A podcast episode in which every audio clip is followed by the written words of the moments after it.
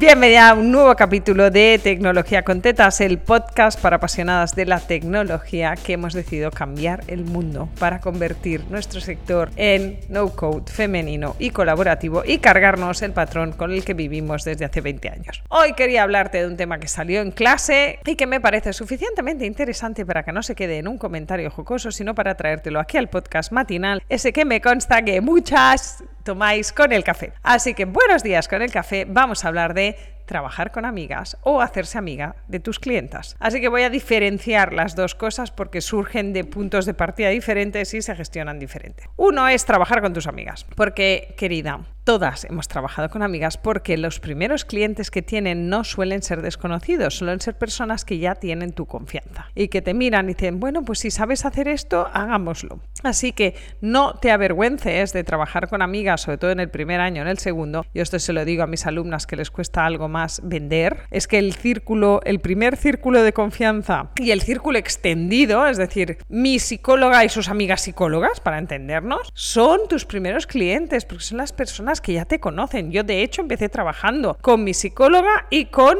su compañera y con su amiga y además con una persona que estaba haciendo un voluntariado conmigo. Era gente que ya me conocía. No eran mis amigos del alma. Es decir, aquí sí voy a hacer una diferenciación entre trabajar con tu mejor amigo de la vida o trabajar con una persona conocida. Yo prefiero trabajar con personas conocidas porque a los amigos del alma prefiero mantenerlos como amigos. Y cuando metes dinero de por medio es complicado. Si un amigo muy amigo te pide algo, mi recomendación es que se lo hagas gratis. Házelo gratis, hazlo bien, pídele un feedback, un testimonio, ponlo en tu web, haz cosas que te ayuden a monetizar y que te ayuden a avanzar, más allá de cobrarle a tu amigo del alma. Cobrarle a los amigos del alma suele acabar mal. Así que esta sería mi recomendación principal sobre trabajar con amigos del alma o estar dispuesta a perder a tu amigo del alma, ¿vale? Con lo cual eh, tienes que elegir, pero no no suele acabar bien hacer negocios con gente a la que quieres mucho en tu vida personal. La otra es que hagas negocios con personas a las que conoces que te caen bien pero que no son tus amigos del alma. Vamos a llamarles conocidos. Es que en español no tenemos una buena palabra para esto, entonces todos son amigos, pero hay amigos de diferentes categorías, tú eso ya lo sabes. Con lo cual los amigos de categoría conocidos guays, vamos a llamarles, esos son fantásticos. Si es tu veterinaria. Bueno, no la tuya, de tu perro, gato, lo que sea. ¿eh? Peluquera psicóloga, entrenadora personal, dietista, nutricionista, gente que ya conoces y con los que ya tienes a veces, si es tu psicóloga, tu nutricionista, ya tienes una relación transaccional, o sea, ya hay un intercambio de dinero y a partir de ahí el tipo de relación es distinta, ¿vale? Entonces puedes intercambiar servicios, por ejemplo, ¿no? Yo vengo gratis al gimnasio y te ayudo a hacer las reservas online de las eh, clases de pilates, ¿me explico? Pero ya estás en otro modo, no estás en modo intimidad, vamos a tomar cerveza, voy a cagarme en mi marido. Entonces yo ahí sí hago una distinción. A mis amigos del alma eh, no les cobré durante los primeros años. Hoy en día sí que es verdad que hay amigos del alma que vienen a pedirme cosas y entonces me pongo en modo empresaria. Si te lo tengo que hacer, tengo que dejar de facturarle a alguien más. Es verdad que se lo cobro a precio de coste, rollo, mira, contigo no me va a ganar la vida, pero como mínimo tengo que pagar sueldos del equipo. Y si eso no es aceptable, chimpún. Y Después nos queda el segundo capítulo, que es hacerte amiga de tus clientas. Y esta, pues te pasa porque conoces a gente guay que está en el mismo entorno y que acaba siendo colegis con las que vas a tomar cerveza. Tengo que decir que a mí me cuesta poco hacer eso, porque a mí todo el mundo me cae bien y todo el mundo me parece estupendo y me ha llevado alguna que otra torta básicamente. Y entonces hay gente, pues como para Carrasco, por ponerle nombres, Pato, un saludo, que recuerdo el día que me paró, después de bajarse del escenario extraordinario, me paró por el pasillo y me dijo, tú eres la chica que monta Callavis, tenemos que hablar. Y yo casi me cago de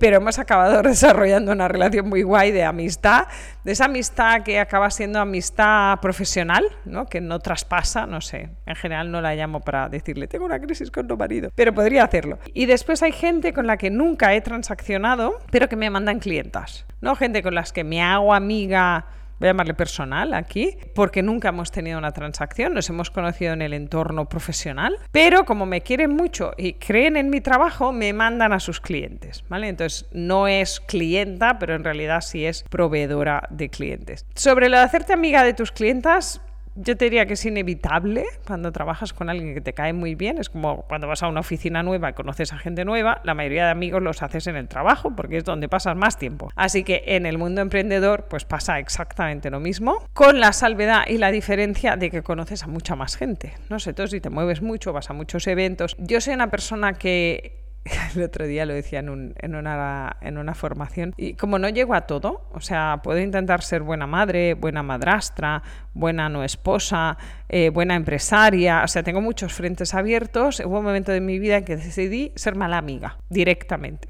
O sea, yo soy de esas personas que no te manda un WhatsApp a verte cómo estás, salvo que me lo haya apuntado en la agenda. entonces sí que lo hago, o salvo que piense, coño, hace mucho que no sé nada de tal, y entonces te escribo. Pero no soy una persona que tenga el tiempo para hacer esa amistad como muy constante. Entonces tiendo a tener como más amigos, pero menos constantes. Son muy pocos a los que les mando mensajes de cariño, hola, ¿cómo estás? Así que en este entorno de amistades, yo creo que es inevitable, yo acabo haciendo pocas, pero hay gente que es muy social y acaba haciendo muchas. Entonces, como te decía antes, hay dos niveles de amistad.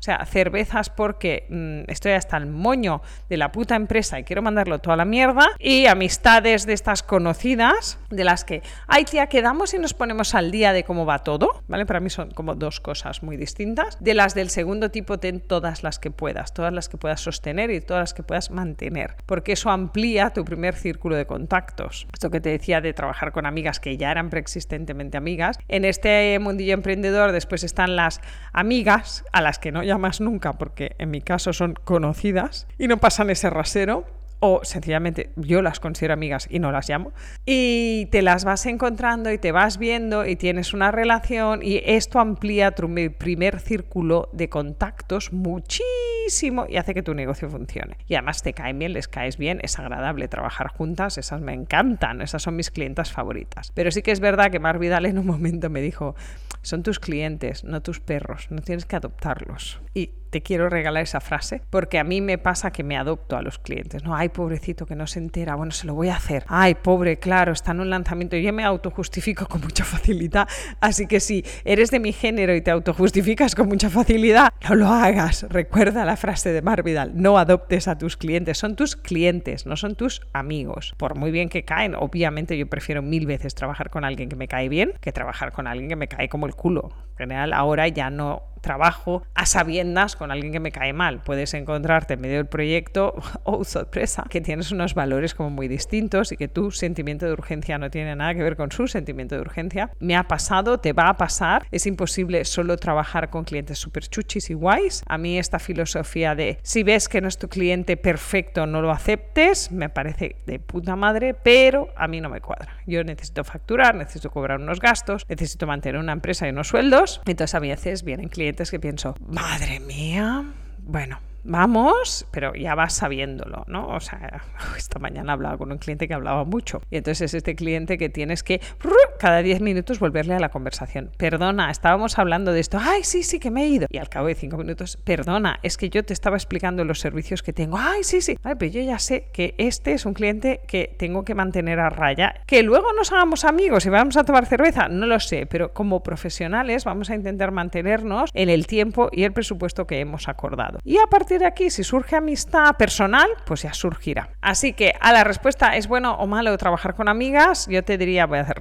que hoy me ha quedado un poco largo. Con amigas preexistentes muy amigas, de las amigas de amigas, ¿eh? de las que les vas a llorar, eh, yo no cobro. A las amigas amigas que son de relaciones laborales, yo con mi psicóloga, mucha amiga, ¿vale? Pero había una relación preexistente, cobro. De las amigas que ya he hecho siendo emprendedora, a las amigas íntimas en general me mandan clientes, pero a ellas se lo hago gratis. Y a las amigas conocidas, este primer círculo amplio de gente que me conoce, me respeta, respeta mi trabajo, le caigo bien, le gusta cómo hablo, se lee, se escuchan este podcast todas las semanas, un saludito. A esas sí que les cobro e intento diferenciar lo que es profesional, ¿no? De si quedamos y, oye, ¿qué tal el niño? Bueno, luego te cuento, pero estoy aquí para hablar de el proyecto, vamos a hacer esto, vamos a hacer esto, vamos a hacer esto. Es una línea muy gris, pero sí tienes que ser consciente de que existe una línea y que en una reunión de Zoom no te puedes poner a ponerte al día porque se te va el coste de proyecto. Y si necesitas ponerte al día, yo lo hago los viernes por la tarde o los viernes por la mañana o a la hora de comer, ¿vale? De quedamos para comer, aunque sea por Zoom.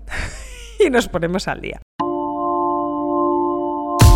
Así que espero que te haya ayudado a resolver este marronaco que se nos plantea a todas de cuando una amiga te pide un presupuesto, ¿qué tienes que hacer? Y ya sabes que aquí todos los lunes tienes tu nueva dosis de realidad emprendedora en Tecnología con Tetas, el podcast para apasionadas de la tecnología que vamos a cambiar el mundo.